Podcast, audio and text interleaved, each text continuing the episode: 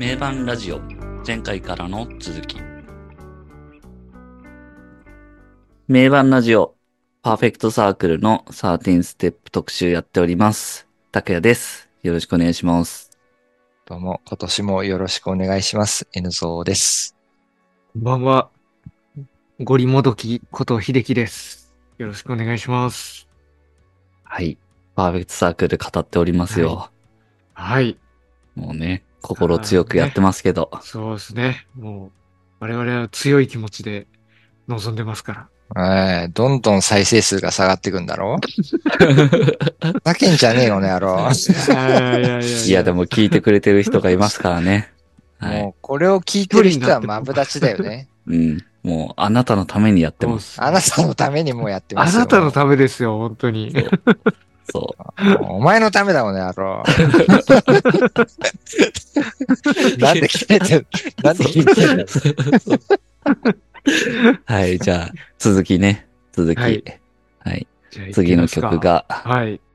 8曲目が、えー、クライムス。これは、これこそまあ、インタールード的な。これは、そうですね。本当にインタールードうん。的な感じですよね。うん。まあ、どうでもいいよ、こんなの。まあ、だからやっぱ、さっきのアウトサイダーの後ですから。一旦ちょっと、うんそうそうそうそうみんな。ねそうですよ。もう、ものすごい、いろんな情報量の多い曲です。だからね。うんうんうん。その後でもこう、こういう、どうでもいい曲を入れるというのは、あちょっとでもね、整理する時間が必要です。そうですね。あれその、この曲の中の間に入ってるなんか、うんでんでででんでででんでででででででみたいなギターあるじゃないですか。はい。あれなんか若干ちょっと今井久しみがありますよね。あのギター。あなんとなく。あ、うん。ああ、その、てんるるる。あなんか毎回ちょっと感じるんだよな。ちょっとエスニックな感じというかねちょっとマイマイっぽい。うん。なんだろう、そのメロディー、なんかのメロディーに似てる気がするけど、なんかちょっと今、思い出す。なんかねないけどなんか、なんかの、自分もね、結構なんかそれ思ったんだよ。あれこれなん、ね、改めて聞くとななんだっけみたいな。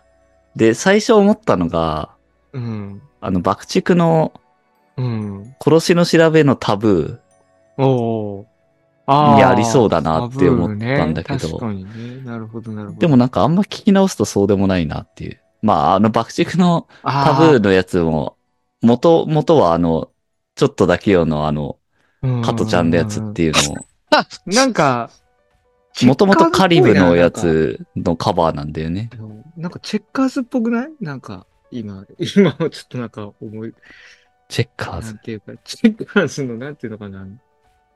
チェッカーズの曲。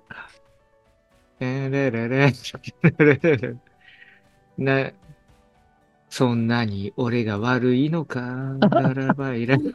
のギザギザハートの？ギザギザ、えっと、なんだっけ、それの最初ってどんな感じだ？そんなには、えっ、ー、と。ああ。ラララララララララララそんなに俺が悪いのか、はいはいはいはいララバイ、ララバイ、おやすみよ。的な感じだ。うんてんででてんでえでてんでででで、確かに。そんなに俺が、うんまあ、音階的にその東洋的な音階なんですよね。うん、これは確かに。うん。なんかそういう東東洋的な感性、やっぱ、メイナード好き好きですよね。メイナードメインならめちゃくちちゃ好きだね。ね。ううん。ん。すごい、その、うん、正当、正当って言ったらあれなのかわかんないけど、その、西洋的な、ゃ、うん。西洋的なクラシカルな音階じゃないところに面白さを感じてるっていうのはあるよね、あの人はう。んうんうんでそれが、東洋人である我々からするとものすごいしっくりくるんうん。うですよね。んうん。それは我々のルーツだよみたいなさ。う。うんんううんん。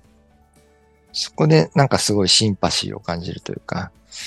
ねうん。クールにしても、パーフェクトサークルにしても、やっぱすごい東洋的な音階というか、ワールドミュージック的な音階をすごい使うもんね。うん。この曲とかも、あれですよね、我々的にはなんか割とまあ、特にそんなにふ普通だなっていうかなんか、まあ、すんなりきますけど、うん。む向こうの人だと何この曲みたいな。独特な、みたいなちょっ感じと神秘的とかも感じるのかもしれないね。うんうん。うん。だと思いますね。まあ、そういう8曲目があって、次、9曲目が The Nurse Who Loved Me。これも結構これも、パーフェクトサークルを象徴する一曲だと思うな。うんうんうんこんなになんか平和的なというか、うん。うん。ロックでは全くないじゃないですか、この発想。うん。うん。そういうのをなんそか、ね。うん、さらっとやるところが、やっぱこのバンドの個性だなあっていうのは感じますね。うん。これは結構最初ビビりましたね、聞いたとき。うん。えーって、なんかこ、こんな曲があって。うん。こんな曲やっていいのみたいな。そうそうそう。思うよね。うん。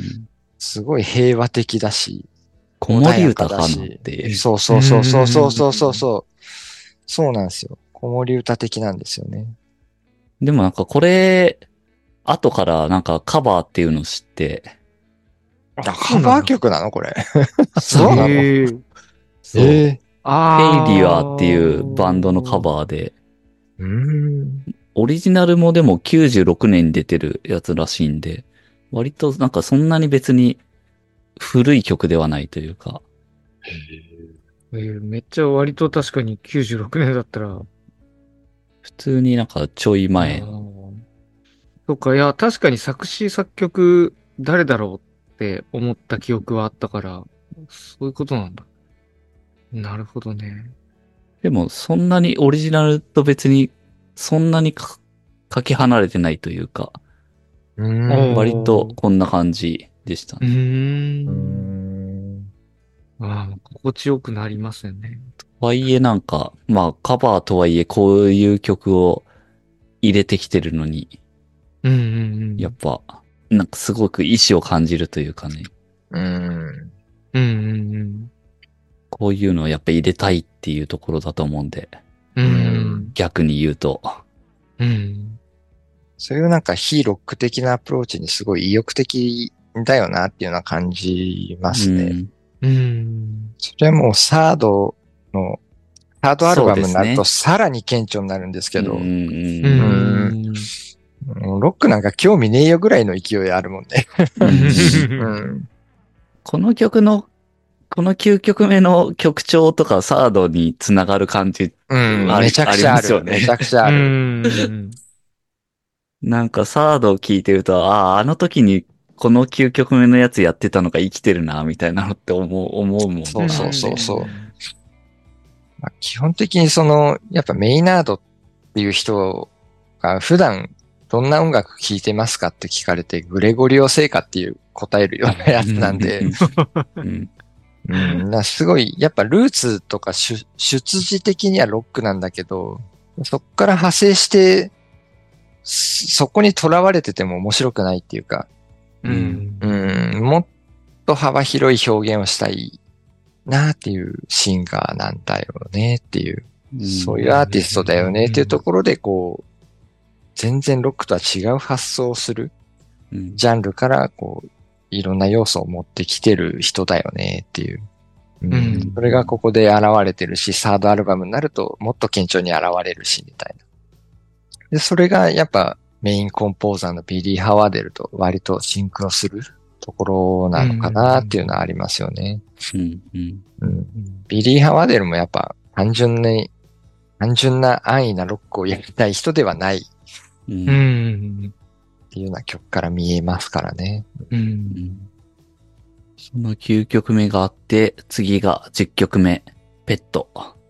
うん。まあ、このね、さっきのザ・ナースがあってのこの曲で、う んとんでもない楽さですよね。結構、叩き起こされる感じですよなんね。だこれみたいな。ててーって。寝かしつけられてたのに、この中で。ほんそうだよ。寝かしつけも子守歌でさ、寝かしつけるような、say hello して、いやねんねしなーおねんねしな、みたいな曲やってたかと思った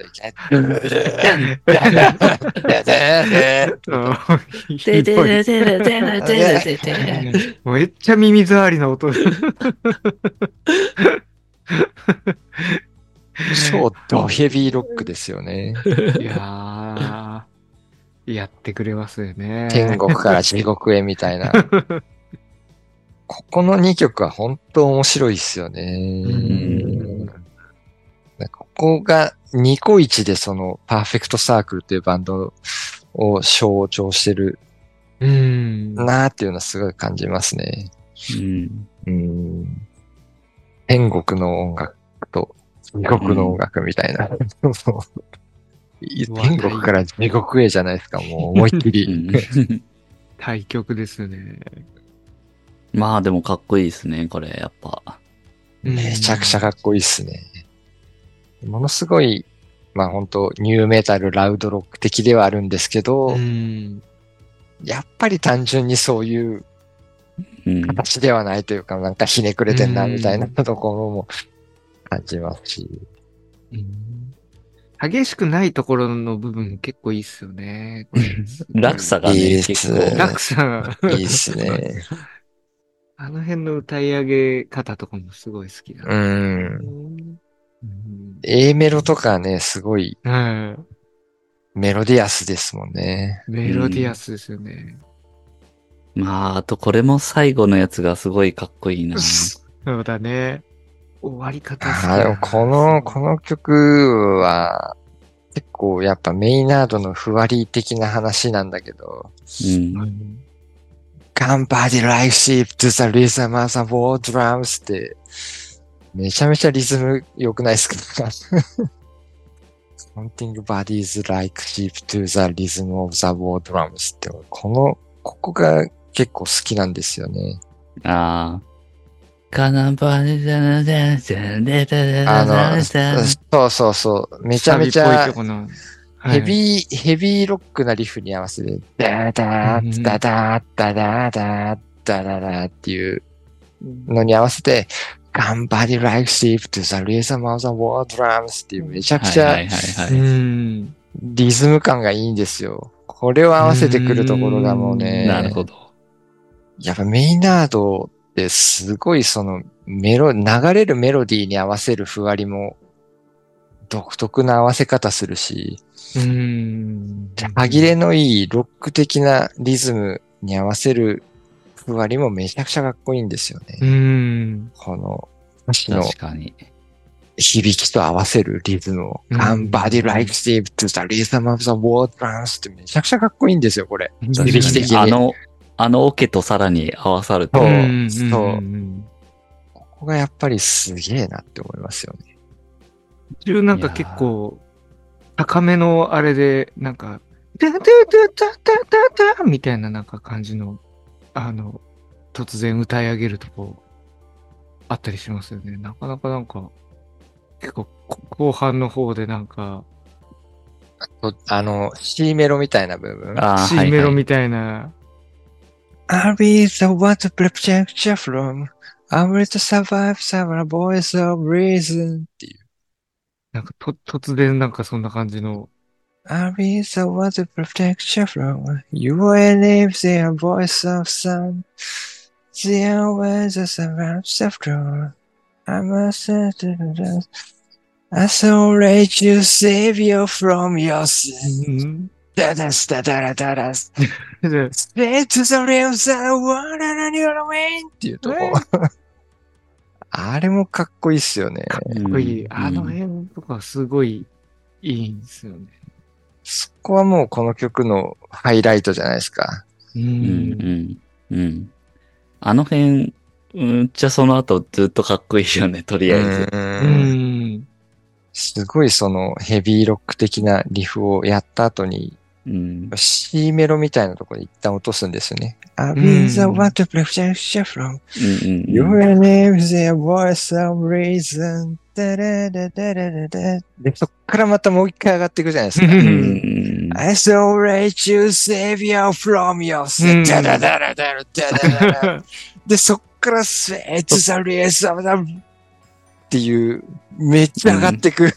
うん。When when I wanna win っていう、あのちょっと、coming, the buggy man coming. あそこでまたちょっとトゥール味を感じさせるというか、でで、そっからもう一気になだれ込むというか、なだれ込む感じですよね。えね Body like shifts the rhythm of the war drums. The boogeyman coming, the boogeyman coming. Keep your the the of the war drums. もうその後のギターがめっちゃかっこいいんですよね。かっこいいね。わわわわわわわわわああ、その最後の、はい。もうそこら辺の、その、オケとボーカルのコンビネーションというか、うん。ね、ボーカルとギターのコンビネーションみたいなのめちゃくちゃかっこいいっすよね。うん。すごい。うん、そういうなんか受け渡しで盛り上げていくのが、やっぱり、このバンドの構成。ですね。Stay with me. me. Safe, ignorant, just stay with う me. ん Hold you and protection from the other one. い Everyone やーそこ、loves you, son. To go back to sleep. すごいね。あ、やっぱ、オケとボーカルの合わせ方がすごい。あの、Stay with me のハーモニーが最高なんだよな。あの流れで行った後うの、んそこでこのハモリっていう、ーいやーいいね。最高っすうんね。いい。めちゃくちゃいいね。すごい、そのメロディアスな部分と、ぶちかますところと、体力とうんそうそうそうそう。交互に現れるじゃない？交互に そうですね。ううんん。やばいっすね。暴力的なんだけど知的なんですよねう。ん。うん。ちゃんと間にギターの美味しいところも入れて、んそのね、その辺がもう最高なんだよな。うんうんいやこの曲も聴いた後にはスタンディングオベーションしてますね。ー そうですね。うん。で、次が、11曲目、ララバイ。まあ、これもどうでもいい曲ですね。これもインタールードですね。うん。これもね、もう、前の曲から繋がる感じで。トイレタイムだよね後の曲ですから。うんうん。トイレタイム。すごかったなっていう。ああ、すごかった。ああ、すごかった。ちょっとトイレ行こう、みたいな。ちゃんと入れてきてますね、そう考えると。そういう。ここ、そうだね。うん。最後の方に。まあでもやっぱアウトサイダーとペットの後って考えると、ちゃんとそういう、ん。ねちゃんとそういうの入れてくるんだっていうインタールード的なやつ。うん、うん。まあやっぱアルバムとしての流れを感じ、考えてうるん、だろうね。んですね、ですねね。そこら辺やっぱプログレ、シブロック的だし。うん。うん。そこもやっぱ馴染み馴やすいん染み深いなーね。みたいな。ちゃんと最後までアルバムを聴かせる。感じに、うん。こういう洋楽のあの辺のバンドにしては、ちゃんと最後までアルバムを聴かせてくれる。そう。前半にシングル的な曲を固めて、後半がもう、うんるわけじゃないもんね。じゃないもんね、全然うね。ん。でちゃんとそのアルバムの流れとして物語があるっていう、そうそうそうそう。うん一連の流れがあるっていうのがやっぱすごい、うん自分みたいな人間には馴染みやすいというか、うん。うん。うんアルバムアーティストだなっていうね。ですね。うん。他のバンドだったらアウトサイダーとか絶対2曲目とか3曲目にそうそうそ置いてそうだそもんな。うだね、絶対置いてるね。バカだからね。もっと もっとバカだ。安直に。安直にさ、そうだよ。やるんだよ。りやすいやつを前半に固めろ。そう。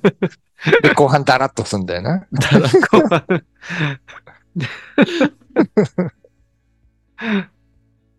えー、次が最後ですけど、12曲目、グラビティ。これも、まあ最後にダラこれもめちゃくちゃいいッ、ダラッとっすよねしたけど。ああ、これね、うん、でもめちゃくちゃいいんだよな。この、いいっすよこれね。自分はか結構好きっすね、これ。俺うん、俺も好きだな。これ、危うくそのなんか聞き逃しそうになるんですけど、聞くとめちゃくちゃいいんですよね。そうなんですよ。、こう、あの、そうなんです。本当に。アドペットで、あ、ララバイで、あ、これ、まあ、このまま終わりか、みたいな感じになりがちですけど。そこで最後ちょっとこう、じんわり盛り上げて終わら、終わらせてくれるっていうか。そうそう。じわーんって終わるんだよね。じわーんって。この曲結構すごくて、なんかあの、あの、なんていうか、これな、7拍子みたいな感じじゃないですか。あの、う3、ん。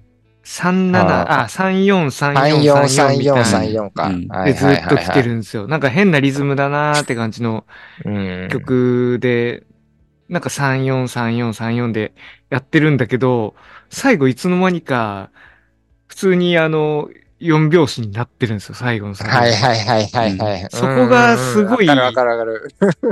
憎、憎いことしてくるなって感じで。で、なんか最後のサビだけやけにこう、やけになんかこう、なんだろう。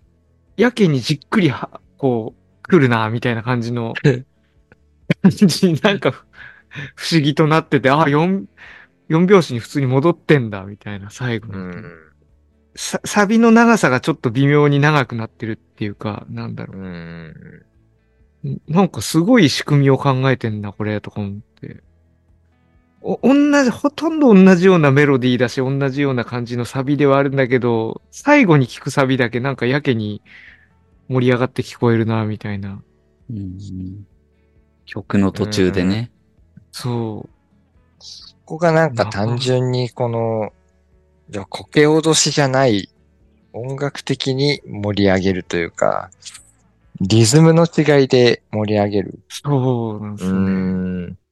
ん。だお音的には別にずーっとダラッといるじゃないですか、この曲に。うんそうなんですよ。あんま変わんないんですよね。うんその、でもそのリズムの違いでやっぱ後半でこうかっちりしてきてるというか、最後、まあ盛り上がって終わるじゃないけど、すごいしっくり終わるじゃない？ちゃんと綺麗に終わるみたいな。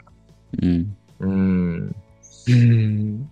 そういうのをなんかリズムで表現するっていうのは、うん、なかなかないアプローチだなと思いますし。ううん。うんこれはね、ほんとなんか地地味にすごいなっていう感じです。地味にすごいってあ感じですね、地味？に地味にすごい。本当に地味にすごい。うん確かに。うんあんま気づかなそうだで。よね。普通の人っていうか。うん意識しないと。なんか、あなんか、あれ？みたいな感じの。う ん地味にすごい。最後の曲にしては本当地味だよね、これ。地味ですよね。地味だよね地味。地味。あの、そうですね。あの、地味、地味ですよね。秀樹くんが厳しい引き分けに終わるという。そうそうっすね。1対1の引き分けぐらいの感じだ。うん。確かに確かに。1対1の引き分けで行くんだけど、最後なんかコロコロ PK で1点入るみたいな。エンドのコロコロ PK で1点、ああ、入って終わったみたいな。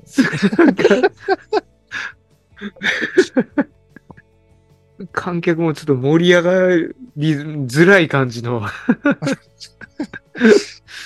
盛り上がりはしないんだけど、でもなんか、うん、しっくりきて終わる感じなんですよね。うん。まあ余韻も含めてね。要因を含めて。ね。引き分けで、あの、グループリーグ突破ぐらいな感じの。おうやだうん、うんって。まあまあまあ、突破したからいいよみたいな。そう。それネガティブじゃない。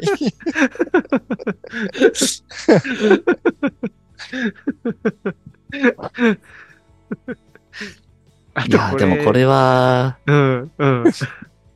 最後のね、詩うも、ん I choose to live ですから。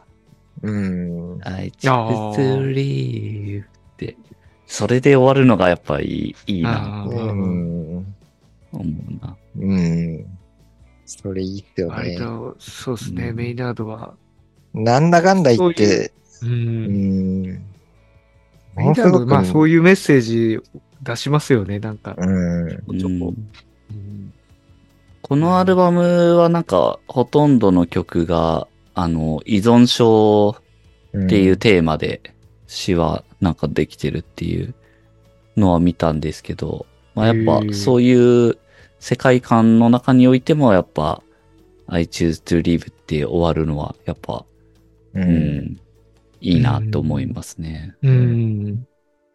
あとこれ、あの、Up to the Sun って歌ってるじゃないですか。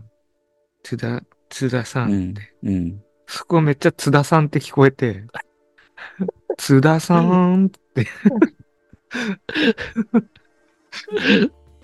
津田さんって、フー？ダさんね。津田さんのとこ Catch ろが。me, hear me, leave me back to the sun. さあ、津田さんって。まあ、ここカットでいいんだけど。そこがね、あ、津田さんってすげえ聞こえんなって。須田さんに思いを馳せてしまうの？聞くたびに。顔が浮かぶんだね。津田さんって。I choose to leave って。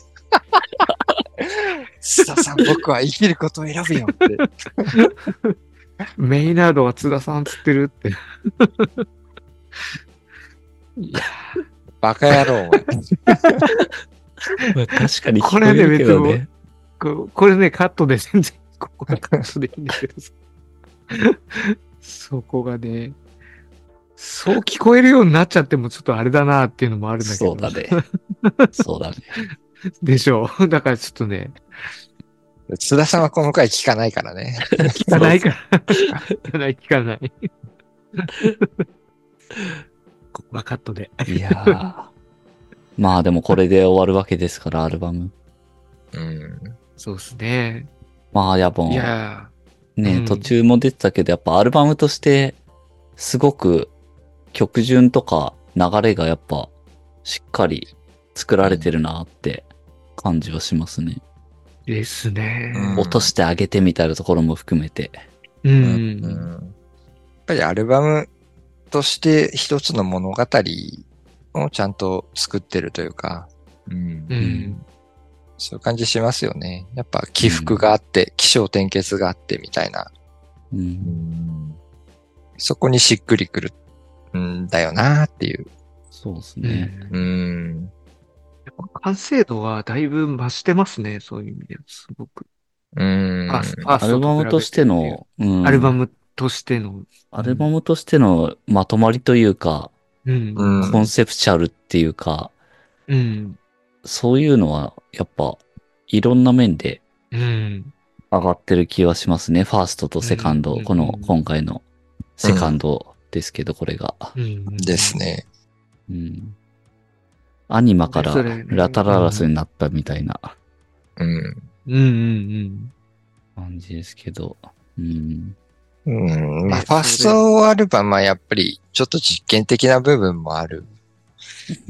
感じするし、それでいて、やっぱセカンドアルバムですごい完成度が増したなっていうのは感じますよね。うん。そうですね。うんまあもちろんファーストやったからこれがあるっていうところだと思いますけどね。うん。うん。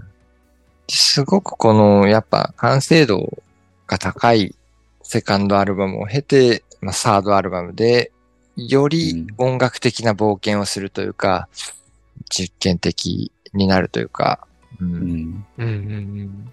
15年経って。15年、15年。セカンドからサード。15年なんじゃお前この野郎みたいなね。15年って。トゥールより長いっていうね。そうですね。うんまあそこで、やっぱ培ったものがちゃんと出てるから、まあ面白いんですけどね、サードアルバムも。う。うんん。うんいや、サードもめちゃくちゃいいっすよね。めちゃくちゃいい。うん。うんサードもめっちゃ好きだな。個人的にはサードが一番好きかなっていう。うんうんうん。うんあれ本当すごいアルバムですよ。うん。うん。うん。まあ、パーフェクトサークルの魅力はもう今回、たっぷり話してきたと思うんで、はい。まあね、聞いてる人は少ないと思うけど、こここまで聞いてくれてる方はね、ぜひ、いろいろ映像とかも見て、そのかっこよさとね、うん魅力を堪能してもらいたいなと思いますう。ね。うんん。そうですね。もうね、ここまで聞いてる人は友達だよ、も ここまで生き残ってくれた。う。ここまでうん。よくぞ生き残ったって。分かってくれるかって。まあ、かっこいいバンドですね、パーフェクトサークル。うん。うん、すごく個性的だし、すごいね、美しくて、暗美的で神聖な音を鳴らしつつも、そのロックのヘビーな、ハードな肉体性とか暴力性というのも同時に鳴らしてるバンドうん。っていうところですごい、うん、シンパシーを感じるし、めちゃくちゃかっこいいバンドですよね。うん。うん。ですね。で、そまあれ、その、うんうんその個性が結構90年代の日本のバンド、うん。うん。ビジュアル系を切り開いたバンドに割と通じるところがあって、うん。うんだから我々的にはすごく自然なんだけど、それは海外のロック的にはすごい特異特殊的というか、うん。ものすごい個性につながってるっていうのもなんか面白いですよね。うん。うん。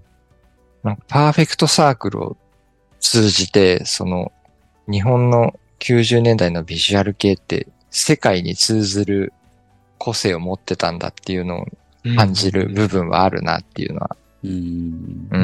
ん。感じるし。うん。だけどパーフェクトサークルにしかないグルーヴ感っていうのもあるし、みたいなう。ん。そういうところでなんか面白い立ち位置にいるバンドじゃないかなと思いますね。そうですね。そうですね。ぜひね、聞いてみてもらいたい。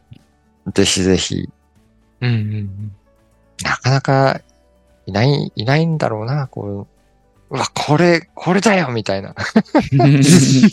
これが、これ、ドンピシャだよみたいな人そうそうそうそうあんまりいないのかな。俺らそれなんだけど、いると思うんだけどな。うん僕らがそうだからやっぱ同じように。ね、そうそう。うん。そんな別に僕ら特別なわけじゃないから、うんここに3人いるんだったらもっといるでしょうってねうん。思っちゃうんだけど。うん。ね表に出てこないだけなのか、知らないのか、どちらなのかちょっとわかんないですけど。うん。まあぜひね、この配信を聞いていただいたら、パーフェクトサークル触れてほしいし、ううんん。うん。いやもう、僕も私もこれが最高にシンクロしたんですよっていう方がいたら、コメントいただいて、コメントしていただそでいうて。すね。う。うんんそれは俺らのマブダチですからね、もうね。飲み行こうって。飲み物、はい、くそっつって。なるわけですから。うん。ねまあでも一人でもね、ほんと、そうういう、ん。増えてほしいな。うん。電車で席譲ってる人見かけたら、あいつ聞いてんじゃねえかっつって。で、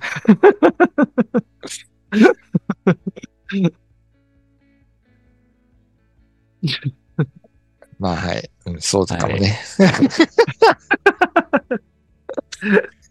じゃあ、そんなところで、次のアルバムを、じゃあ、次のアルバムを決めていきますかそうですよねはい。次はね、次は誰ですか？秀樹くんの番です。おー。決めてますか？そうだったんだっけ？そっか。私ですか。次。はい。次はね。次は、やっぱまあねこのねパーフェクトサークルというバンドが日本のはいはいね、90年代のビジュアル系にものすごい通じるところがあるわけですよ。うん、う。うんん。それっていうのは世界的に見てもすごい。個性なわけですよ。うんうんううん。ん。パーフェクトサークルみたいなバンドはいないわけですよ。海外海外でなかなかね。はい。うんそれっていうのはイコール日本のビジュアル系みたいなバンドは海外においていないんですよ。はいはいはい。これはやっぱ日本のロックバンドのすごい強い武器だったということですよ。うん。うんなるほど。これはかなりの、あの、もうあれ、みあとは触るだけ道しるべが あとは触るだけでゴールですか、これ。キラーパスをね。あとは触るだけというキラーパスが今、ここで、QBK しちゃわないようにし。急にボールが来たので。急に外すっていう。て。ということはメタリカですねとか言って。ここで、コーンですか？本ですかリンプビズキットっていう話がいっぱい出てましたって。バカ野郎。リンプじゃねえって話なんだよみたいなね。ああ、じゃあ、いよいよじゃあ発表しましょうか。もうはねい、皆さん、皆さんも分かっていると思いますけれども、次はですね、ラルク・アンシエルのドゥーンです。来た ドゥーン愛好家ドとしては。ゥーン、ドゥーン愛好家としては、アルバムの方のドゥーンも言っとかないといけないというところで。ー。来たね。なるほど。ラルクはね、途中の、途中のというか、我々は、あれですよね。トゥルーからやってますからね。ちょっと一回、遡ってみ、見ましょうよという。うんうん。そうですね。タイミング的にも、この流れで。はい。あのーラルク・アンシェルがもう久々にライブをやる。そうですね。うん。でそこではうんレア曲をやるみたいなことを言ってるわけじゃないですか。シングル曲はやらないみたいなね、うん感じですよね。じゃあまあうってつけの、ここでうってつけのアルバムじゃないですか。うってつけの。うってつけのラルクがそう言ってると。あはい。で、我々的にはね、パーフェクトサークルからの流れでね、ちょうどいいと。はいはいはいはい。うんうんうんうんなるほど。なるほど。ここですよと。これがうん、これこそ世界に誇る日本のロックじゃないかとい。うところで、次回、ラルク・アンシエル、ドゥーン、ドゥーンじゃないからね。ドゥーンじゃないかデらューン、ね。デューンですよね。あ ドゥーンだドから。ゥーンじゃないんですね。ドゥーンじゃない。デューン、デューンなんですか？なんか、わざとやってんのか、本当に間違えてんのか、どっちなんだろうな。突っ込んでいいのか。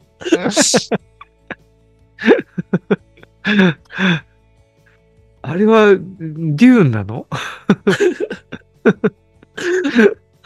デューンですよね、多分。じゃあ、ドゥーンで、お願いします。ドゥーン。ドゥーーンン。はい。じゃあ次回はね、ラルク会ということで、はい久々、楽しみです。この予告を誰も聞いてねえわけだからさあ。そうそう。次誰も聞かねえんじゃねえか。予告だけ聞いて 聞く人がいるかもしれない。予告だけ聞け、バカ野郎。予告だけ、予告だけ聞くんじゃねえよ、バカ野郎。本編全部飛ばして、予告予告つって、次なんだろう予告来たよもう。もうどうでもいいから次なんだろうみたいな。ふざけんじゃねえ、バカ野郎。ひどい。ラルクでよよっしゃーって。ラルクグ、よっしゃじゃねえ、バカ野郎、お前。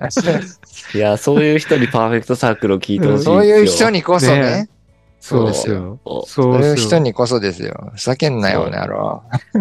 ラルク過去回もう一回聞こうじゃないですからね、もう。ラルク過去回聞いてんじゃねえ、バカ野郎。パーフェクトサークル1回目から聞いてくれ。パーフェクトサークルを聞け。パーフェクトサークルを聞け、この野郎。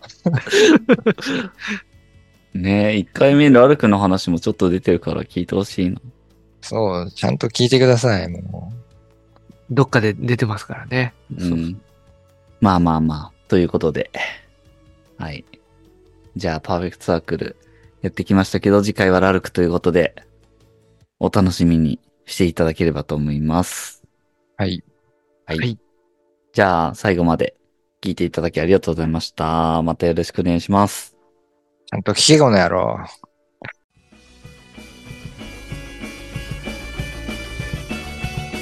名盤ラジオ。